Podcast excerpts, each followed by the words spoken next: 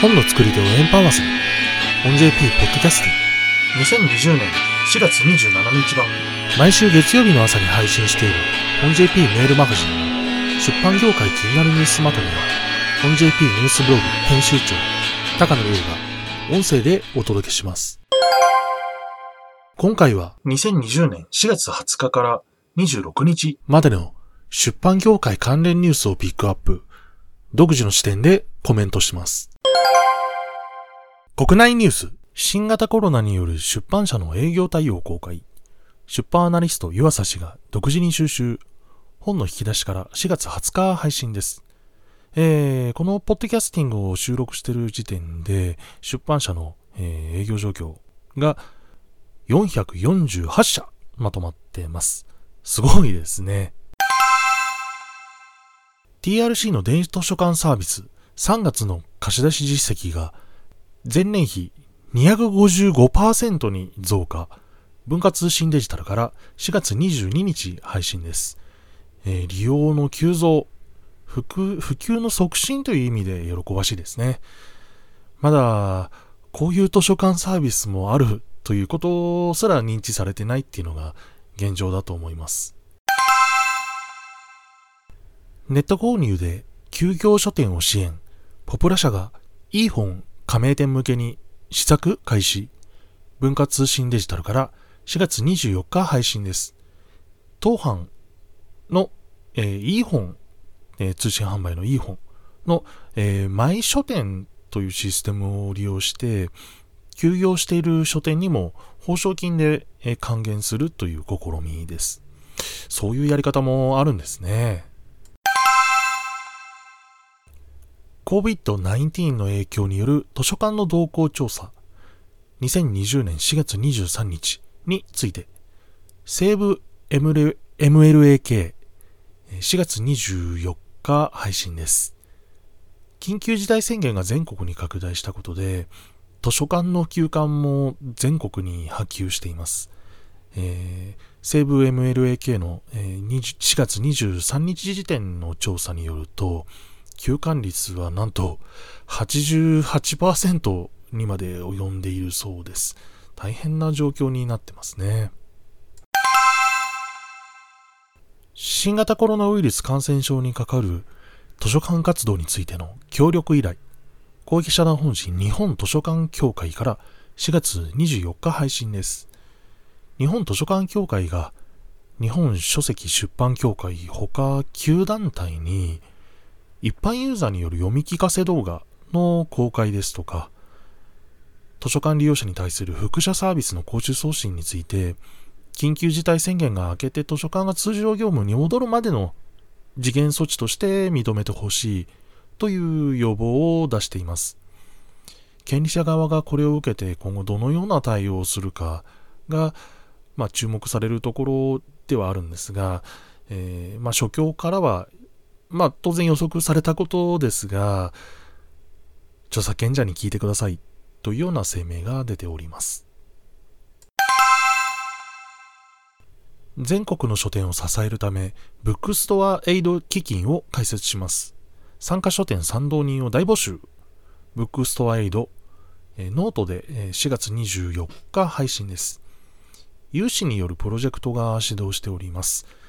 えー3日間で1億円集めたミニシアターエイド基金に影響を受けているそうです。えー私も一ライターとして個人的にまずは賛同人になりました。で、NPO 法人本 JP の方でも理事に諮って、えー賛同が過半数得られましたので、えー賛同人になっております。令和2年度における事業目的講習送信保証金の無償認可について、文化庁から4月24日配信です。えー一般社団法人事業目的講習送信保証金など管理協会、えー下上そうですね、えーサートラスです、通称、えーが4月20 20日にですね、2020年度に限り保証金額を無償とする申請を行いました。で、これが、え文化審議会で審議されて、文化庁長官に認可されて、で、24日にそれが発表されたと。えーその間経った4日間、えー4月28日に無事施行されました。まあ、この制度の解説記事については4月の10日にもうすでに配信しております。まあ、結構読んでいただいてるみたいですね。えーまだご覧になられてない方はぜひご覧いただければと思います。海外ニュース。オーストラリアで Google と Facebook に、国内メディアとの広告収入共有を義務付けをする法律が成立。えーロイターから4月20日配信です。えーヨーロッパを中心に、その広告収入の分配すべきというような論は出てたと思うんですが、実際に義務付けする法律が成立したのはオーストラリアが初めてのことみたいですね。えー Google と Facebook 両者が自発的に分配するっていうような動きもあったはずなんですけど、まあ、正直あまり機能してないようにも思いますんで、これを機に他の国がまあ追随するかどうかですね。アメリカ有力地方紙のトリビューン社が給料カットの上さらなる一時解雇を発表。本 JP ニュースブログから4月22日配信です。えー、トリブーン社、えー2月にベテラン新聞人の CEO が解任されたばかりなんですね。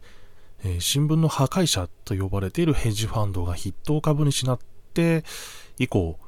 えーコロナ禍以前から、えーリストラが進められていたという経緯があります。その流れが、まあ、さらに加速しているということになるんでしょうね。Google すべての広告主に身元の証明を義務付け CNET Japan から4月24日配信です。えーこれまで誰でも広告が出稿できるっていう状態だったんですよね。これを大きく舵を切ることになりました。まあ、まずアメリカからということで海外ニュースの方でお知らせしておりますが、まあ、今後世界中に拡大していく予定とのことです。まあ、広告を載せる側のメディアとしてですね、変な広告載せたくないという思いは結構強いんですね。まあ、Google AdSense だとか結構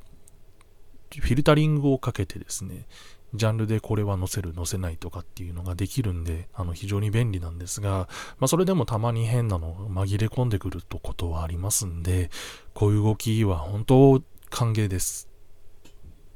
他の広告ネットワークにも見習ってほしいところですね。武漢の作家が封鎖された都市での体験を綴った本の海外版が標的に、本 JP ニュースブログから4月24日配信です。えーウェブでの公開当初は中国でも好意的に受け止められてたんですが、